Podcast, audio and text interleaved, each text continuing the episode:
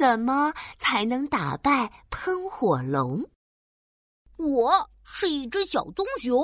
小棕熊骄傲的挺起胸膛，他准备去做一件了不起的大事，那就是我决定今天去打败喷火龙。咦，为什么要去打败喷火龙呢？因为哦，因为故事里都这么写，了不起的勇者打败了喷火龙什么的。小棕熊挠了挠脑袋。又摸了摸肚皮，哎呀，不管了，我要像故事里写的那样，打败喷火龙，成为一只了不起的小棕熊。啊，好吧，好吧，那小棕熊，你要怎么打败喷火龙呢？哦，首先要准备好美食，吸引喷火龙的注意力。小棕熊双手叉着腰，自信的抖了抖短尾巴。哼哼。喷火龙最喜欢吃香蕉苹果派，只要准备一个超大香蕉苹果派，绝对能引开喷火龙的注意力。说干就干，小棕熊飞快的行动起来，摘下九十九根香蕉，再摘下九十九颗苹果，把它们捣碎，做成馅儿，包进一块超级大面皮里。接下来。只要放进烤箱里烤熟就行了。啊，嗯，小棕熊看着比房子还要大的超大香蕉苹果派，忍不住犯了难。啊，这么大的香蕉苹果派根本塞不进小烤箱。啊，要怎么才能烤熟呢？哈，有了！嘿咻，嘿咻。小棕熊拖着超大香蕉苹果派，来到了热乎乎的山洞。大大的山洞里，热气正腾腾腾的冒着烟呢。哼哼，这个烤箱肯定行。小棕熊使劲一推，啪嗒，超大香蕉苹果派塞进了热乎乎山洞，在里头腾腾腾烤了起来。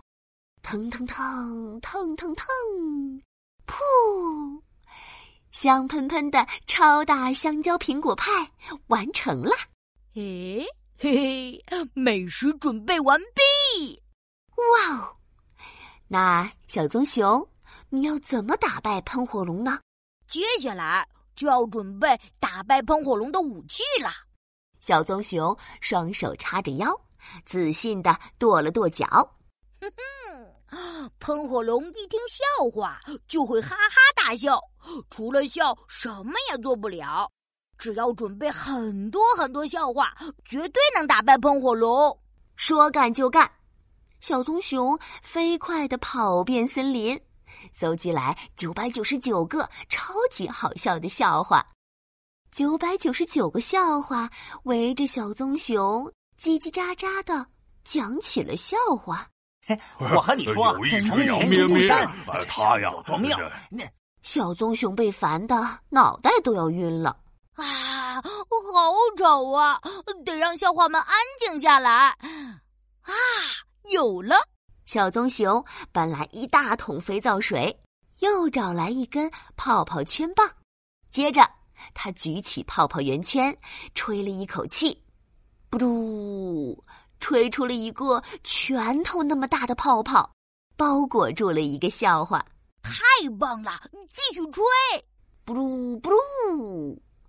小棕熊吹出了九百九十九个泡泡，包裹住了笑话们。泡泡们轻飘飘的飞了起来，离小棕熊远远的。泡泡里的笑话们也离小棕熊远远的。没有了讲笑话的对象，笑话们顿时安静下来。准备完毕，出发，打败喷火龙！嘿咻，嘿咻！小棕熊扛着超大香蕉苹果派，带着九百九十九个笑话泡泡，来到了无聊的喷火龙面前。嗯，好无聊啊！看到小棕熊。喷火龙的眼睛一下子亮了起来。你是来找我玩的吗？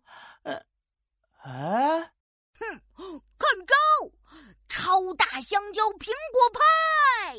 小棕熊使劲一丢，扔出了超大香蕉苹果派。喷火龙果然被吸引了注意力，吭哧吭哧的吃了起来。哦，啊，哇，好好吃啊！小伙们上呀！小棕熊瞅准机会大喊：“啪嗒啪嗒！”笑话泡泡听话的破裂开来，九百九十九个笑话一窝蜂涌了出来，淹没了喷火龙。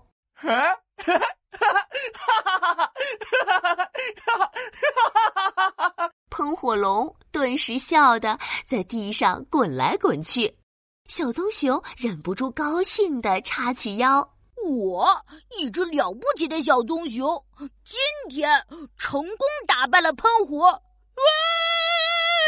突然，喷火龙巨大的脑袋一下子凑了过来。别吃我！别吃我！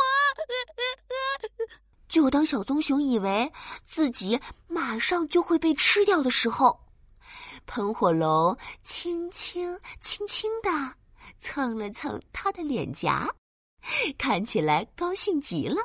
哼，谢谢你来找我玩，不仅送来了好吃的香蕉苹果派，还准备了这么多笑话，我太开心了。我能和你做朋友吗？呃，小棕熊，小棕熊不好意思的挠挠脑袋。呃，可，可以呀，嘿 嘿，嗯嗯，嘿。